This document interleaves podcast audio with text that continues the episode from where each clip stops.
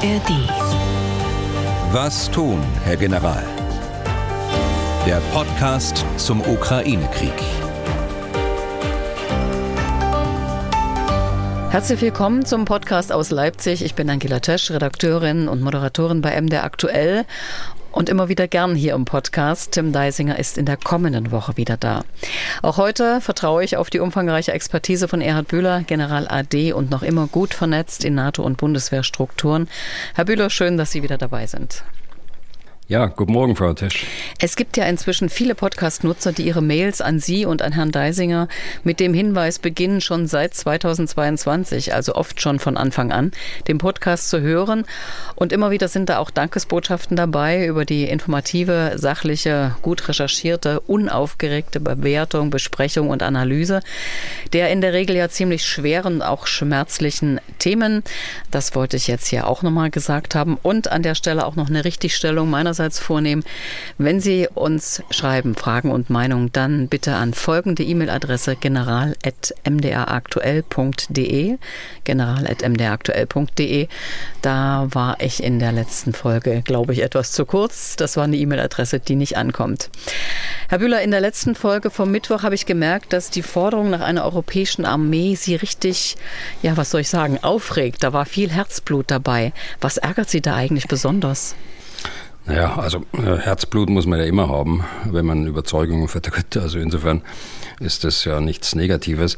Aber also was mich äh, an dieser an dieser Diskussion ein Stück weit ärgert, und da haben Sie schon recht, das ist äh, erstens diese, diese beginnende Nukleardebatte in und äh, für Europa.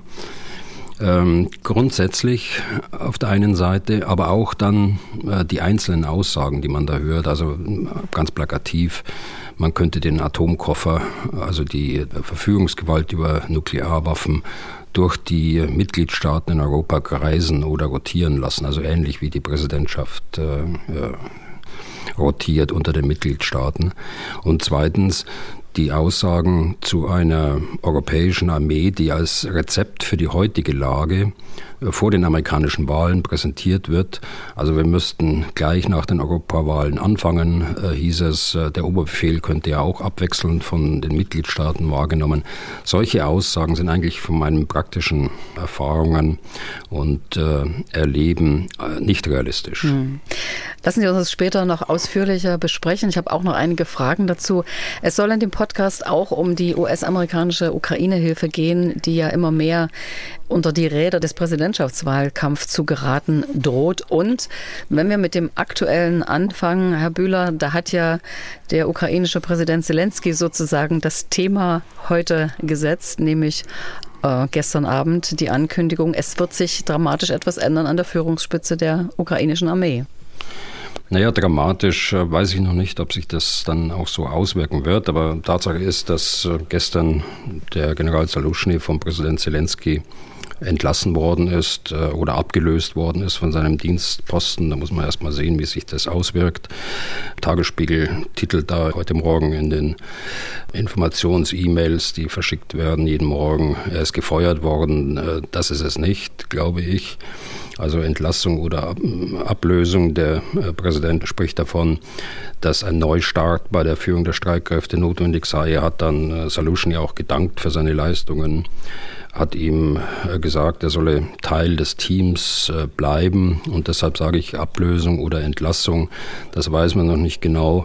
Wie auch immer sich Salushny entscheiden wird. Will er Teil des Teams bleiben oder äh, will er ganz gehen? Also die, die Begründung dafür ist nicht offen, glaube ich, gegeben worden bisher. Äh, die neue Zürcher Zeitung, Herr Rüsch, der bringt es eigentlich auf den Punkt. Äh, es scheint eine Kombination von, von äh, militärstrategischen Meinungsverschiedenheiten und politisch motivierten Eifersüchtigkeiten zu sein. Aber was tatsächlich dahinter steckt, das kann man so aus den, aus den Äußerungen des Präsidenten heute noch nicht sagen. Herr Bühler, ich habe heute auch noch mal in die Mails geguckt. Also da gab es sofort auch von Hörern Mails, zum Beispiel zur Art und Weise. Da hat äh, Jens Seelhorst aus den Klagen geschrieben, dass er das würdelos empfunden hat und wollte wissen, ob Sie das auch so gesehen haben, was mit Saluschny passiert ist. Ja, äh, würdelos. Ich meine, das hat sich ja seit einiger Zeit angekündigt und äh, auf diese lange Zeit gesehen kann man zu so einem Urteil kommen. Ich finde, es ist ein, ein hohes Risiko dabei, jetzt einen Wechsel an der äh, Spitze durchzuführen, denn da sind ja auch Folgeentscheidungen jetzt zu treffen im gesamten militärischen System. Auch der Nachfolger Sirski, der muss ja an der Front jetzt ersetzt werden. Äh, die, äh, die ganze Umgebung von Saluschny, wie man hört, wird auch abgelöst aus ihren Funktionen. Also das ist schon eine größere, eine größere Umgestaltung der militärischen Führung. Und ob das äh, zur richtigen Zeit jetzt kommt, ist doch ähm, eine große Frage. Hier stimme ich auch nicht ganz überein mit den ansonsten so exzellenten Analysten des Instituts for Study of War, ISW aus Amerika, äh, die da zweimal gleich sagen, ganz tapfer, solche Wechsel sind normal für Staaten, die in einem längeren Krieg sind. Also äh, so ganz sehe ich das nicht. Ich glaube schon, dass da ein hohes Risiko damit verbunden ist und ich habe auch immer gesagt, ich halte das für einen großen Fehler dort äh, aus den Gründen, die Herr Rüsch von der NZZ gesagt hat, ihn abzulösen. Es kann natürlich sein, dass es irgendwelche Begründungen gibt, die wir nicht kennen. Mhm. Sie haben gerade gesagt, äh, die Frage ist, ob Saluschny im Team bleiben kann, in diesem neuen Team. Verbietet sich äh, so etwas nicht, wenn man mal wirklich der Oberste war, der Generalstabschef? Also kann man dann einfach eine andere Aufgabe übernehmen auf einer niedrigeren Position?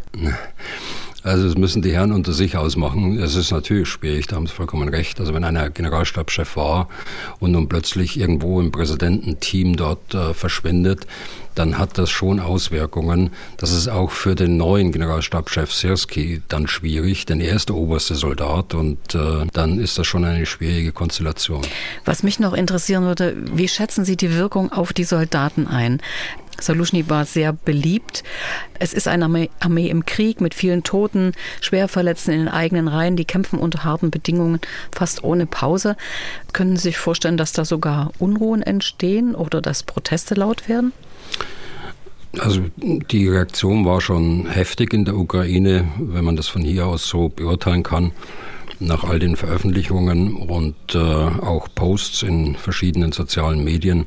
Aber äh, so weit wird es nicht kommen, denke ich. Aber Saluschnys Stärke war eben, dass man, dass er die Leute ansprechen, dass er sie äh, mitnehmen konnte und äh, da muss man jetzt abwarten, ob das jetzt vorübergehend ist oder ob das nachhaltige Auswirkungen hat.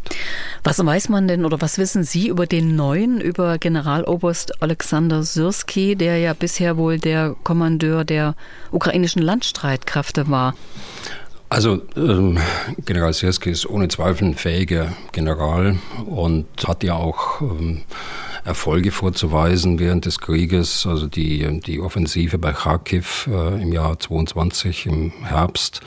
Das ist äh, wohl einer seiner größten Erfolge, die er dort errungen hatte. Er war auch an der Front eingesetzt und für bestimmte Frontabschnitte über den, über den Krieg hinweg auch selbst zuständig, obwohl er auch Oberbefehlshaber des insgesamt des Heeres ist. Aber er hatte auch den operativen äh, Oberbefehl über Teile äh, des Heeres. Wissen Sie, ich möchte mich eigentlich nicht beteiligen jetzt an Spekulationen. Ich habe das auch gelesen, das eine oder andere, und ich weiß äh, auch einiges über ihn, aber ich glaube, dass äh, die Lage so ist, auch kritisch ist für die äh, ukrainische Armee im Augenblick, dass ich mich an solchen Spekulationen nicht beteiligen will, was er nun für Eigenschaften hat. Und eins kann man vielleicht sagen, er ist ethnischer Russe, er spricht auch Russisch spricht Ukrainisch äh, mit, mit Akzent, wie ich gelesen habe. Das wusste ich vorher auch nicht. Er ist auch russisch ausgebildet worden, aber er lebt seit äh, 1980 in der Ukraine. Aber das kann auch ein Vorteil sein, weil er das äh, russische System, er ist bei der russischen Armee ja ausgebildet worden, sodass er die russische Armee auch äh, von innen her kennt. Hm. Was sich da strategisch ändern wird, das werden wir alles sehen, haben Sie recht, da müssen wir nicht spekulieren. Ich habe mich gefragt, Ein Generalstabschef in Abhängigkeit vieler Partner und Unterstützer. Muss es da nicht auch eine sehr enge Zusammenarbeit geben, eine Vertrauensbasis? Also was könnte so ein Wechsel auslösen bei den Partnern und Unterstützern der NATO in den USA? Also ich glaube, dass es da von der militärischen Seite her keine Probleme gibt. Äh, wir alle sind gewohnt, mit Wechseln zu leben. Es hat auch äh, keine, keine offene Kritik auch daran gegeben an dieser Entscheidung. Was natürlich eine Herausforderung ist jetzt für den Neuen, dass er nicht nur den Oberbefehl hat äh, für die Streitkräfte, sondern dass er auch die Zusammenarbeit suchen muss zu den Generalstabskollegen in den Unterstützerländern. Und da äh, dürfte er wenig damit zu tun gehabt haben bisher. Da muss er also schnell reinwachsen. Im Übrigen ist unser Generalinspekteur der Bundeswehr ist gerade in Kiew. Der war eingeladen noch von Salushny. Äh, bin mal gespannt, aber da habe ich noch nichts gehört, äh, wen er denn tatsächlich getroffen hat. Er ist dann offensichtlich der Erste, der nach diesem Wechsel dort äh, mit wem auch immer sprechen wird. Besonders hohe Erwartungen wird natürlich auch der ukrainische Präsident Zelensky haben, sonst hätte er diesen Führungswechsel nicht initiiert. Welche Gründe er vielleicht auch genannt hat, vieles ist ja da gar nicht bekannt. Also man hat so kurze Tweets gelesen. Der ehemalige australische General Mick Ryan, Herr Bühler, Sie haben da gelesen, einen Auszug aus äh, der Präsidentenrede. Was ist da drin, was wir bislang nicht wissen? Also Mick Ryan ist ein äh, australischer General, auch pensioniert, der sich intensiv mit dem Ukraine-Krieg auseinandersetzt, auch gut vernetzt ist und dem ist äh, ein Redemanuskript äh, offensichtlich zugespielt worden, das er auszugsweise veröffentlicht hat heute Morgen. Und da stehen konkrete Erwartungen des Präsidenten drin äh, auch wörtlich, das geht so los, ich erwarte folgende Änderungen. Erstens einen, einen realistischen Plan für 2024. Äh, zweitens, äh, jede Brigade ist mit westlichem Material auszustatten. Es muss eine faire Verteilung geben. Drittens, die Logistikprobleme sind zu lösen. Und dann wörtlich, FDFK kann nicht darauf warten, bis Generale herausgefunden haben, in welchem Lagerhaus welche Drohnen sind. Viertens, ähm, jeder General muss die Front kennen. Wenn er dies nicht tut, kann er nicht der Ukraine dienen. Die äh, fünfte Forderung ist, die ausufernde und nicht gerechtfertigte Zahl von Personal im Hauptquartier muss angepasst werden. Rotationssystem muss etabliert werden. Äh, das ist ein, ein Muss, äh, steht da auch wörtlich drin. Und Verbesserungen muss es in der Ausbildung geben. Nur ausgebildete Soldaten dürfen an die Front. Ein äh, neuer Typ äh, von Streitkräften ist äh, zu entwickeln in der äh, Armeestruktur, nämlich ähm, Kräfte für äh, unbemannte Systeme. Äh, da ist der erste Kommandeur sehr schnell einzusetzen. Also das sind die die Forderungen, die dort in diesem Papier drinstehen. Ich weiß es noch nicht, ist es tatsächlich so vom Präsidenten dann auch äh, in seiner Rede zur Verabschiedung so genannt worden. Es zeigt aber, dass das Präsidialamt, also die Umgebung des Präsidenten, doch äh, sehr starken Einfluss auch genommen hat. Äh, diese Punkte, die ich gerade aufgezählt habe, das ist eine Mischung aus Selbstverständlichkeiten, teilweise ein bisschen populistisch aufgemacht, äh, teilweise Mikromanagement eigentlich. Das sind äh, Forderungen von Salushny, die Salushny selbst erhoben, erhoben hat. Diese Forderungen sind nicht Handschrift eines Präsidenten. Insofern kann man die, die Rolle der Umgebung des Präsidenten, die äh, häufig genug sich artikuliert hat äh, bisher, äh, auch in der Kritik äh, an den Generalen und äh, den Eindruck erweckt hat, dass sie das alles besser wissen. Also da muss man mal sehen, wie, wie sich das in Zukunft gestaltet, auch unter dem neuen Oberbefehlshaber. Hm. Also Sie haben den Eindruck, dass, dass das Umfeld von Präsident Zelensky eine viel größere Rolle spielt bei den Entscheidungen, auch den militärischen, als man das bisher angenommen hat. Ich glaube, das kann man als gesichert annehmen, ja. Gut, dann bleibt es ja spannend, was noch daraus wird. Weitere Wechsel sind aber nicht irgendwie mit enthalten in dem Papier, oder? Das, das klingt ja schon fast wie eine Reform, oder?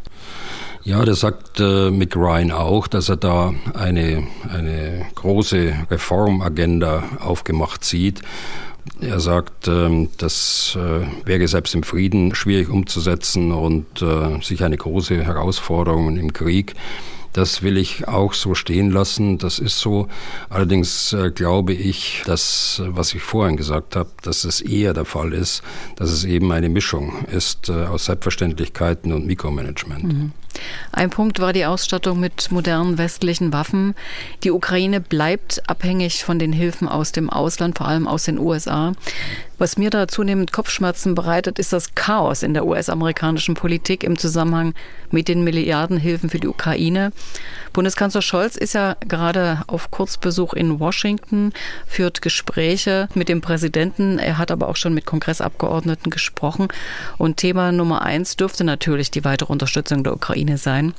Herr Bühler, mal ganz zugespitzt gefragt, verliert die Ukraine den Krieg, wenn die Hilfe aus Washington nicht mehr kommt?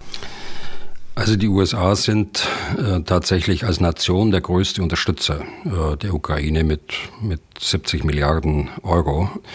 Die äh, Europäische Union hat zwar die USA insgesamt äh, überholt, aber eben bei den Nationalstaaten steht die USA an der Spitze, gefolgt von, mit großem Abstand, äh, gefolgt von Deutschland dann mit 21 Milliarden, mit steigender Tendenz jetzt nach dem äh, Beschluss für den neuen Haushalt. Und dann kommt erst Großbritannien mit rund äh, 13 Milliarden.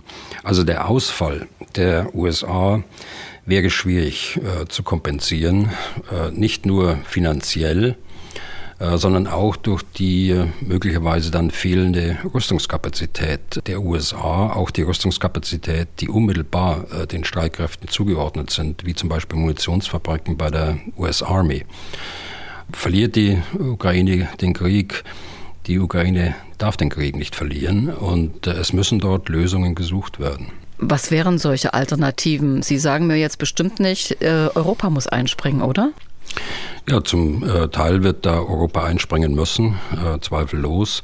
Äh, andere Alternative ist, äh, da muss Europa auch einspringen, dass man äh, Rüstungsgüter aus den USA ankauft und quasi wie im Ringtausch dann weiterreicht an die, an die ukrainische Armee oder an die Ukraine insgesamt.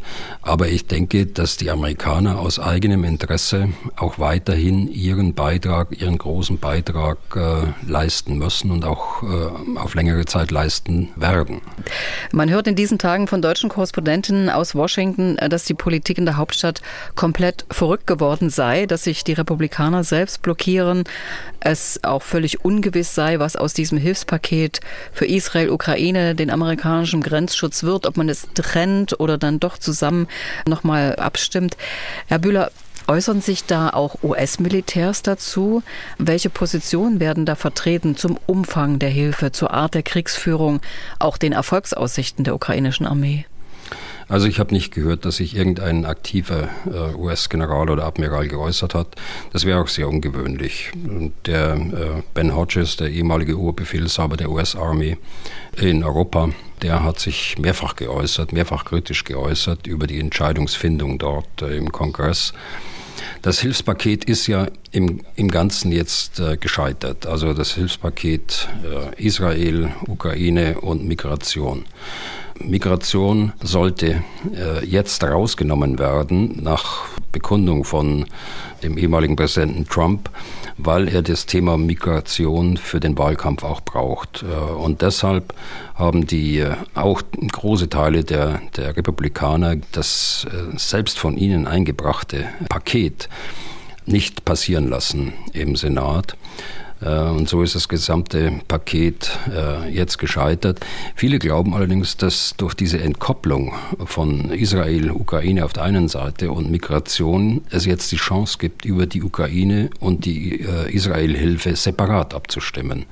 Und das ist ja, so nehme ich das wahr, die eigenartige Situation, dass im Senat es durchaus eine Mehrheit gibt für die Unterstützung Israels und der Ukraine. Dass ich glaube, was ich vorhin schon angedeutet habe, es wird sich da hoffentlich eine Änderung der Beschlusslage des Kongresses dann auch geben. Ich bin da zuversichtlich, weil es eben im Interesse der Vereinigten Staaten ist und äh, weil letztlich sich die, äh, die Abgeordneten auch der Republikanischen Partei hinterher vor den, vor den Wählern verantworten müssen für ihre Entscheidungen, die sie getroffen haben.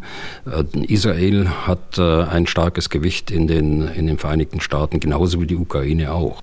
Bundeskanzler Scholz hat ja angekündigt, ich, dass er da auch argumentieren will in den USA bei seinen Gesprächen. Vor dem Abflug hat er sehr eindringlich ähm, eine gemeinsame Botschaft der Unterstützerstaaten gefordert, die da heißt, Putin darf nicht damit rechnen können und weiter als Zitat, dass unsere Unterstützung nachlässt, sondern sie wird lange genug andauern und sie wird groß genug sein. Zitat Ende. Nun ist Scholz aber auch ein nüchterner Rechner und er hat erkannt, äh, dass das, was aus Europa zugesagt ist und das, was von den USA noch nicht beschlossen wurde, nicht reichen wird, damit sich die Ukraine verteidigen kann. Da müssten alle mehr tun. Herr Bühler, wie hören Sie das? Als einen Appell, als eine gehörige Portion Ratlosigkeit oder auch als die Ankündigung, dass von Deutschland nicht mehr zu erwarten ist? Naja, Ratlosigkeit würde ich nicht sagen. Ähm, er hat sich ja schon Anfang Mitte Januar positioniert, auch hier in Europa, dass er andere, die äh, weniger tun, als äh, Deutschland tut, aufgefordert hat, mehr zu tun. Und ich bin mir sicher, dass äh, darüber auch gesprochen wird mit dem, mit dem Präsidenten. Er ist da jetzt in eine, in eine Führungsposition äh, gekommen, auch in Europa, dass er einfach mehr fordert. Und ich glaube auch, dass wir die äh, Ukraine äh, intensiver auch unterstützen müssen, wenn wir unser Ziel erreichen wollen, dass äh, Putin nicht erfolgreich ist mit seinem Angriffskrieg. Sie sagen es, die Führungsrolle, der Ruf danach, den gibt es ja immer mal wieder. Scholz hat letztens in einem Interview der Zeit eher dann doch von einer Mittelmacht gesprochen. Wir hatten gestern die Geschäftsführerin der Atlantikbrücke Friedländer im, im Hörfunkinterview und die hat gesagt, Deutschland versteckt sich ja immer hinter den USA. Es wird aber in den USA eine Führungsrolle der Deutschen erwartet. Also muss es da auch eindeutigere Bekenntnisse dazu geben, auch von Scholz? Naja, das ist ja ein äh, eindeutiges Bekenntnis, was er da sagt. Und äh, naja, Mittelmacht sind wir weltweit gesehen, aber wir sind äh, in Europa durchaus eine der Führungsmächte. Und äh, von daher wird schon erwartet, dass Führung übernommen wird und das erleben wir im Augenblick. Mhm. In jedem Fall müssen wir sehen, dass wir die, die Unterstützung intensivieren. Mit den USA und erst recht ohne die USA. Herr Bühler, da werden wir sicherlich auch immer wieder drauf zu sprechen kommen, auch hier im Podcast, wie das weitergehen kann, äh, wie stark auch die Unterstützung äh, anhält für die Ukraine. Mit einem möglichen Präsidentenwechsel rückt ja die transatlantische Partnerschaft äh, wieder in den Fokus. Sie haben im letzten Podcast gesagt, und damit sind wir jetzt beim Thema europäische Armee, dass Sie es für extrem unwahrscheinlich halten, dass die USA aus der NATO austreten. Trump könne da nicht einfach ausscheren, haben Sie gesagt gesagt. Können Sie noch mal sagen, was Sie da so sicher macht? Naja, weil der formale Aspekt ist, weil der amerikanische Kongress mittlerweile ein Gesetz verabschiedet hat, dass eine NATO-Austritt äh, nur mit zwei Drittel Mehrheit im Kongress erlaubt. Ein Präsident kann das nicht wie früher äh, offensichtlich alleine entscheiden. Und das Zweite ist eher ein inhaltlicher Punkt. Das wäre so eine fundamentale Änderung, die auch eine politische Schwächung der USA bedeuten würde, ein Handeln gegen die Interessen, gegen die eigenen Interessen der USA, dass ich eine Mehrheit im Kongress nicht sehen kann. Sie haben auch empfohlen, dass die Europäer etwas dafür tun könnten und müssten und Amerika davon überzeugen müssen, dass äh, sich äh, die europäischen NATO-Partner stärker einbringen. Sie sprachen von einem europäischen Pfeiler der NATO, der gestärkt werden muss, zum Beispiel bei der Lastenteilung zwischen USA und uns. Was konkret ist da zu tun? Also das klingt so, als ob Ihnen die Einhaltung des 2-Prozent-Ziels bei der Ausstattung der Streitkräfte nicht ausreicht. Also 2 Prozent stammte aus dem, aus dem Jahr 2002. Das wird wird vielfach nicht äh, zur Kenntnis genommen. Das ist damals beschlossen worden auf dem Gipfel in Prag, um die neuen Mitglieder, die in die NATO äh, gekommen sind, äh, anzuhalten, dass sie jetzt auch ihren Anteil geben müssen. Das ist 2014 erneuert worden, in den Jahren immer wieder durch Beschlüsse der Staats- und Regierungschefs bestätigt worden. In Vorbereitung der Gipfelbeschlüsse im Übrigen auch durch die Verteidigungsminister und auch die Außenminister, die manchmal anderen Parteien angehörten, so wie bei uns. Wir haben in früheren Jahren mehr als drei Prozent für Rüstung ausgegeben und für die Bundeswehr ist ja nicht nur Rüstung, sondern sind ja auch Personalkosten mit dabei und Betriebskosten. Ob äh, das 2% jetzt ausreicht oder nicht, äh, das ist die Frage. Das äh, 2%-Ziel ist immer so ein politisches Ziel, aber in Wahrheit ist es ja so, dass äh, Fähigkeiten bestimmen, was äh, gebraucht wird, ähm, dass andere Aspekte wie Inflation, wie steigende Betriebskosten, Rohstoffe und, und, und eine, eine große Rolle spielen. Letztlich bestimmen die Fähigkeiten äh, den Preis, was es kostet. Ob das jetzt nun 2% sind oder 2,5 zweieinhalb Prozent oder drei Prozent äh, kann ich nicht sagen. Wir brauchen uns nicht äh, zwei Prozent als Obergrenze vorstellen. So ist ja auch nicht beschlossen worden, gemeinsam äh, mit den, mit den anderen Nationen auf dem letzten Gipfel. Die Fähigkeiten, ähm, sind die nicht dann doch sehr unterschiedlich, weil viele Nationen ein eigenes äh, Beschaffungssystem haben, unterschiedliche Waffensysteme nutzen. Bei Material und Munition wird da wirklich genug getan, um Standardisierungen auch zu haben, damit man vielleicht äh, was einkauft, äh, was alle nutzen können, womit auch alle arbeiten können? Ja, das muss das Ziel sein. Und das ist ja das Ziel, äh, das sich die Europäer insbesondere vorgenommen haben, aber auch die Amerikaner und die Kanadier. Aber davor steht eine gemeinsame Planung. Äh, wer stellt welche Fähigkeiten und wie viele? Also nicht jeder muss alles haben, sondern das muss arbeitsteilig erfolgen. Sonst haben wir Redundanzen, die wir äh, teuer bezahlen müssen, die uns aber dann nichts nutzen. Erst dann kommt die Beschaffung. Zwölf verschiedene Kampfpanzer haben wir in Europa. Das wird immer äh, öffentlichkeitswirksam äh, postuliert. Natürlich wäre es gut, wenn wir nur einen hätten. Also das würde sich auswirken auf die Stückkosten, es würde sich insbesondere auswirken auf die äh, Lebenszeitkosten, es würde sich auswirken auf die äh, Logistik, äh, die in der NATO vorgehalten werden muss. Wenn man weniger unterschiedliche Typen äh, versorgen muss, dann kann man auch die Logistik kleiner halten. Aber das scheitert häufig an nationalen Alleingängen. Nicht nur in anderen Nationen, sondern auch bei uns. Das scheitert auch daran, äh, zum Beispiel bei uns, äh, dass wir nicht verhindern können, dass äh, ein, ein Rüstungsbetrieb einen zweiten Kampfpanzer anbietet, so wie es zurzeit der Fall ist. Da haben wir den Leopard. Und da haben wir von Rheinmetall den, äh, den Panther ja, nun plötzlich. Also diese äh, Harmonisierung, das ist ein großes Ziel, aber in der Praxis äh, ist es eben äh, schwer zu verwirklichen. Dann lassen Sie uns noch mal über die politischen äh, Ziele sprechen. Ähm, es gibt ja nach wie vor Befürworter dieser europäischen Armee.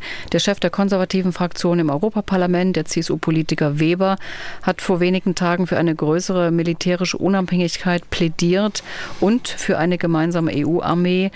Dann die Spitzenkandidatin der FDP für die Europawahl. Noch ist sie Vorsitzende des Verteidigungsausschusses im Bundestag.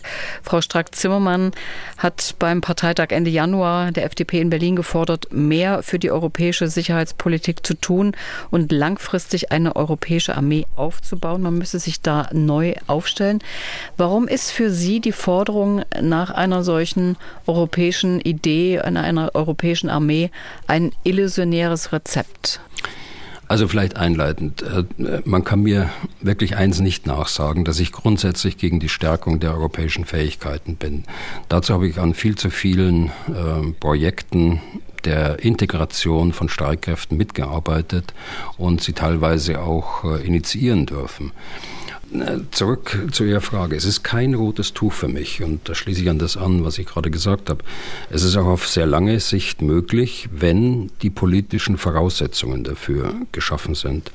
Und äh, diese politischen Voraussetzungen sind erstmal ein politisches, demokratisch legitimiertes System in Europa, dass die politische Verantwortung den Primat der Politik letztlich den politischen Oberbefehl über gemeinsame Streitkräfte ausüben könnte. Wer also eine ähm, europäische Armee fordert, der müsste erst diese Frage beantworten. Ein Kommissar in einer Behörde wie der Europäischen Kommission kann das nicht. Äh, ein Ausschuss für Verteidigung beim Europäischen Parlament mag eine gute Idee sein, aber er wird die nationalen Verteidigungsausschüsse bei den Mitgliedstaaten nicht ersetzen können. Voraussetzung zweitens ist auch eine Kommandostruktur, die vorhanden ist. Äh, politische, und das ist der dritte Punkt, politische und militärische Entscheidungsverfahren, um auch gemeinsame Streitkräfte auch einsetzen zu können. Und das vierte ist äh, eine gemeinsame militärische Kultur. Und die ist durchaus anders. Sie ist in Großbritannien sicher anders wie bei uns, auch in Frankreich anders gerade an dieser Nahtstelle Politik, Militär wird in verschiedenen Mitgliedsländern eben anders gedacht. Können Sie das nochmal konkretisieren? Wenn Sie mit äh, Militärexperten, NATO-Verantwortliche, wenn man da mit Strategen und Praktikern in den EU-Staaten spricht, sind das dann ganz unterschiedliche Visionen? Passt das nicht ineinander?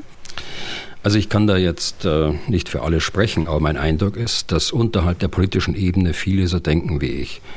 Äh, wir sollten, bis langfristig die politischen Voraussetzungen geschaffen sind, an der Arbeitsteilung festhalten, wie sie zum Beispiel im strategischen Kompass der Europäischen Union angelegt sind, also der Strategie der Europäischen Union.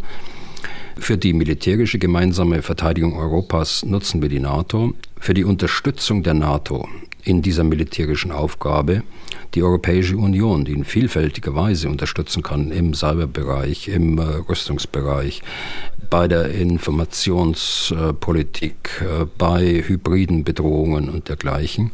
Gleichzeitig kann die EU auch einzelne Maßnahmen in der Krisenprävention führen und dazu auf militärische Mittel der Mitgliedstaaten zurückgreifen. Also äh, Missionen wie jetzt gerade im Roten Meer, die jetzt beginnt, äh, Ausbildungsmissionen, Anti-Piraten-Missionen wie die Mission Atalanta dort vor Ostafrika. Politisch wird man nach meiner Erfahrung in vielen Staaten der Europäischen Union keine Unterstützung für eine gemeinsame europäische Armee finden. Das wäre also dann tatsächlich nur machbar, wenn man sich auf ein Kerneuropa irgendwie äh, konzentriert. Und wenn ich jetzt beide Seiten äh, zusammennehme, also die militärische Seite und auch die äh, politischen Vorbehalte, die in einigen äh, Staaten der Europäischen Union einfach da sind, das muss man zur Kenntnis nehmen, wenn ich also beide Seiten zusammennehme, dann ist auch jetzt nicht die Zeit dazu. Wir haben eine so schwierige sicherheitspolitische Lage, da ist keine Zeit für Experimente. Sieht das der deutsche äh, Verteidigungsminister Herr Pistorius auch so? Das weiß ich nicht. Ich habe jetzt nicht in Erinnerung, dass er sich dort äh, zu diesem Thema schon mal ähm, öffentlich geäußert hat. Jedenfalls habe ich nicht wahrgenommen. Das tut mir dann leid, wenn es nicht so ist. Aber ich glaube, dass man das ähnlich pragmatisch sieht, äh, wie ich es auch gerade formuliert habe. Im Juni ist diese Europawahl und ja, wir haben den Krieg in der Ukraine ertobt. Die Osteuropäer haben Angst, dass Putin vielleicht auch sie ins Visier nimmt. Muss man akzeptieren, dass die Sicherheitspolitik eine viel größere Rolle spielt als bei anderen Wahlen zuvor? Ja, sie wird natürlich eine größere Rolle spielen und das ist ja auch gut so. Wir haben ja zwei Bundestagswahlen hinter uns, wo im Wahlkampf äh, kaum auf die Sicherheitspolitik eingegangen worden ist, wo wir als Gesellschaft auch ähm, keine Fragen gestellt haben dazu. Äh, heute ist das anders. Sonst würden wir ja auch nicht miteinander sprechen im Übrigen. Das ist ja das Gute eigentlich, wenn es überhaupt etwas Positives gibt in dieser Lage, dass wir innerhalb der Gesellschaft über sicherheitspolitische Lage, ihre Konsequenzen äh, sprechen. Und äh, da ist es natürlich wünschenswert auch, dass wir uns über unterschiedliche Wege unterhalten, manchmal auch äh, unterschiedliche Auffassungen sind. Und äh, da habe ich eben auch eine Auffassung, was, äh, was plakative Forderungen nach europäischer Armee, nach äh, einer Nuklearstrategie der Europäer und anderes angeht. Dann setzen wir hier den Punkt und haben noch einige Hörerfragen an Herrn Bühler. Zum Beispiel von Frank Jenige-Rössler. Seine Frage schließt an den Podcast von Mittwoch an. Da haben wir über den Operationsplan Deutschland gesprochen, über Deutschland als Drehscheibe für schnelle NATO-Truppentransporte nach Osteuropa. Äh, Frank will wissen von Ihnen, Herr Bühler, ob Sie die Kritik und die Zweifel teilen, die der ehemalige US-General Ben Hodges, der spielt ja heute schon mal eine Rolle in einem anderen Zusammenhang, geäußert hat zu maroden Brücken, Gleisen, Autobahnen in Deutschland. Es mangele schon länger an Zügen für Militärtransporte. Der Befehlshaber, der ehemalige der US-Streitkräfte in Europa, wird bei NTV zitiert mit Aussagen von einem Symposium der Bundeswehr zum neuen Verteidigungsplan in Deutschland, um noch die Quelle zu nennen. Hm. Also das ist das, was wir besprochen haben, wie Sie schon sagten, zum Operationsplan Deutschland. Hodges hat in seiner aktiven Zeit schon äh, die Idee gehabt, einen militärischen Schengen-Raum zu schaffen. Und das steckt dahinter, hinter seiner, äh, hinter seiner Äußerung. Deshalb ist er auch heute noch sehr interessiert daran, einen äh, Schengen-Raum, in dem militärische Transporte schneller durch Europa äh, geleitet werden können. Äh, es sprechen dort manchmal Gesetze, Verordnungen, langwierige Antrags- und Genehmigungsverfahren, Auflagen bei Gefahrguttransporten, bei Schwerlasttransporten und so weiter eine große Rolle. Ähm, die EU hat sich der Sache angenommen. Das ist ein Beispiel im Übrigen, was die EU auch leisten kann. Unter Führung der Niederländer gibt es dort eine Arbeitsgruppe mehrerer Länder, die sich mit diesem Thema befassen und schon seit äh, einigen Jahren jetzt mittlerweile und versuchen da äh, Erleichterungen herzustellen und diese Vision des militärischen Schengen-Raums auch umzusetzen. Ob äh, nun Brücken, Autobahnen, Gleise marode sind, das will ich ähm, dahingestellt lassen. Das ist äh, auch nicht nur in Europa so, sondern das ist äh, in anderen Staaten genauso der Fall. Und ist Deutschland strategisch wichtig als Logistikknotenpunkt, falls es zu einem Konflikt kommt, fragt er noch. Ja, Deutschland ist wichtig. Äh, Deutschland bezeichnet sich auch selbst und wird in der NATO als, als solches bezeichnet. Deutschland ist im rückwärtigen Raum eine, eine logistische Drehscheibe, auch eine Drehscheibe für einen, für einen Truppenaufmarsch, für noch äh, durchzuführende Ausbildungen und so weiter. Es gibt eine Frage von Maximilian B., der schreibt, wenn ich unser Grundgesetz richtig verstehe, kann ein deutscher Bürger nicht zum Dienst an der Waffe gezwungen werden. Hat das auch im Verteidigungsfall Gültigkeit oder hat die Regierung in diesem Fall die Möglichkeit, grundsätzlich jeden geeigneten in einer Generalmobilmachung zu mobilisieren? Das gilt auch im Verteidigungsfall, das gilt auch bei einer äh, Generalmobilmachung. Das ist im Grundgesetz von Beginn an äh, im Artikel 4 so festgelegt. Es ist allerdings an Gewissensgründe gebunden, die auch schriftlich dargelegt werden müssen und äh, die im Zweifel dann äh, bei einer Überprüfung dann auch äh, erläutert werden müssen. Äh, das war früher in Ausschüssen bei den Kreiswehrersatzämtern angesiedelt äh, in Westdeutschland, ist jetzt äh, angesiedelt die Überprüfung äh, beim Bundesamt für Familie und zivilgesellschaftliche Aufgaben. Das heißt, also, außerhalb des militärischen Bereiches wird dort geschaut, ob, die, ob tatsächlich Gewissensgründe, also religiöse Gründe, weltanschauliche Gründe und dergleichen, ob die vorliegen. Dann wird dieser Antrag positiv entschieden.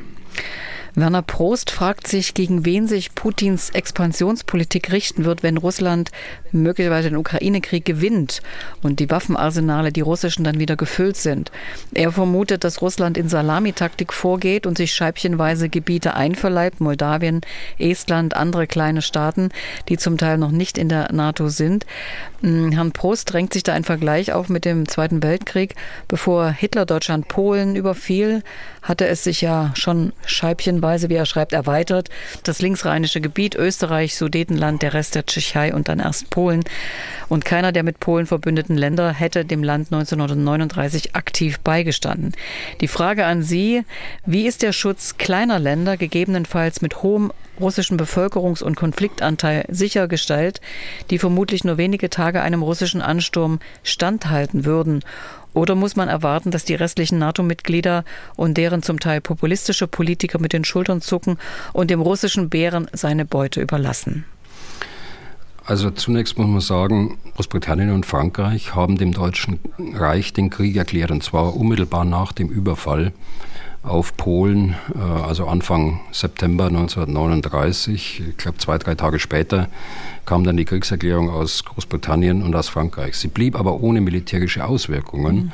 weil beide Staaten zwar verbündet waren mit den Polen, aber keine militärischen Vorbereitungen getroffen worden waren, um tatsächlich wirkungsvoll die, äh, die Polen nach dem Überfall auch unterstützen zu können.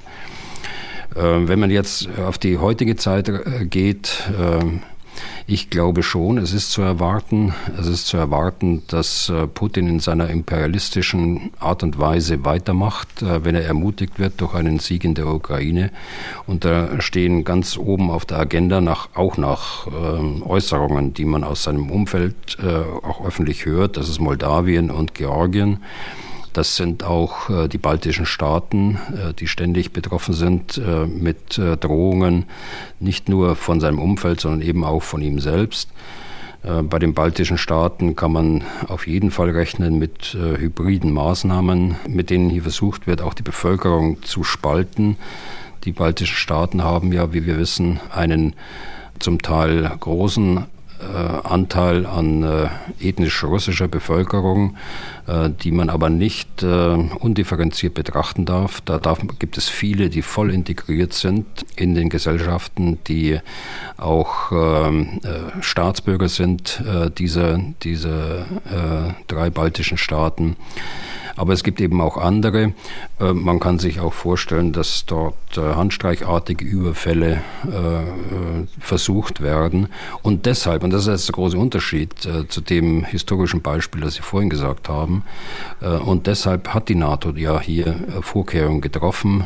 Deshalb trifft Deutschland Vorkehrungen, indem heute schon multinationale Gefechtsverbände in den Staaten äh, stationiert sind und äh, Deutschland zusätzlich das noch äh, mit einer Stationierung einer weiteren Brigade unterstützt und die NATO Vorkehrungen getroffen hat, die vor Ort befindlichen NATO-Streitkräfte sofort verstärken zu können. Jetzt gibt es noch eine Mail von Jens Edelmann. Er bezieht sich auf eine These des Militärhistorikers Sönke Neitzel. Die Quelle ist der ARD-Bericht aus Berlin, wonach eine europäische atomare Abschreckung nicht funktioniert, weil Europa nun einmal ist, wie es ist, schreibt er. Frankreich sowie äh, Großbritannien verteidigen nur ihr eigenes Territorium atomar. Frankreich würde nicht seinen Untergang für Vilnius riskieren. Stattdessen sollten die großen europäischen Länder wie Deutschland sich selbst atomar bewaffnen.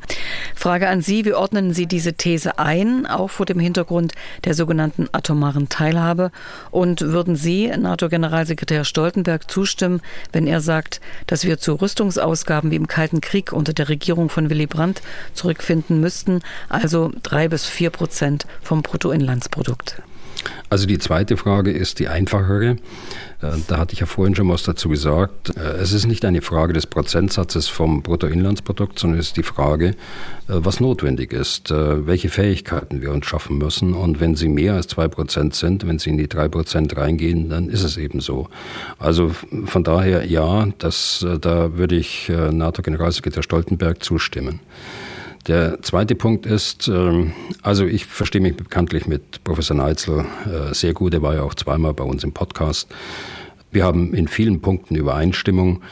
Äh, so wie Sie es jetzt hier formuliert haben, äh, Herr Edelmann, ich habe den Bericht nicht gesehen, ich kenne ihn nicht, aber so wie Sie es formuliert haben, würde ich dem nur teilweise zustimmen.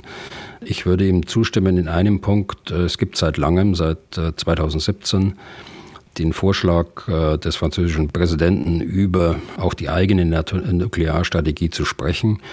Äh, das ist immer wieder verschoben worden und nicht gemacht worden und äh, auch von Deutschland nicht gewollt worden. Also da sollte man diesen, diesen Faden aufnehmen und hier die Gespräche vertraulich führen.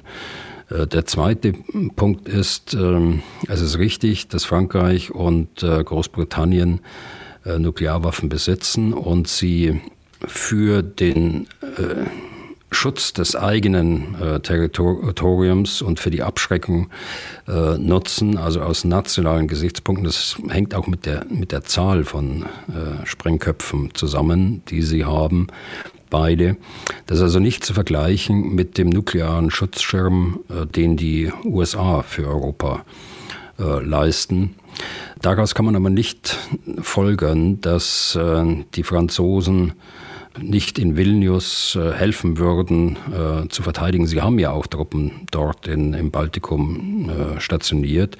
Und die Aussagen, die seit, seit Kriegsbeginn oder seit Fortsetzung des Krieges 2022 getroffen worden sind in der NATO, sind ja eindeutig, äh, dass äh, die, das Bündnisgebiet verteidigt werden muss. Da habe ich auch keinen Zweifel daran.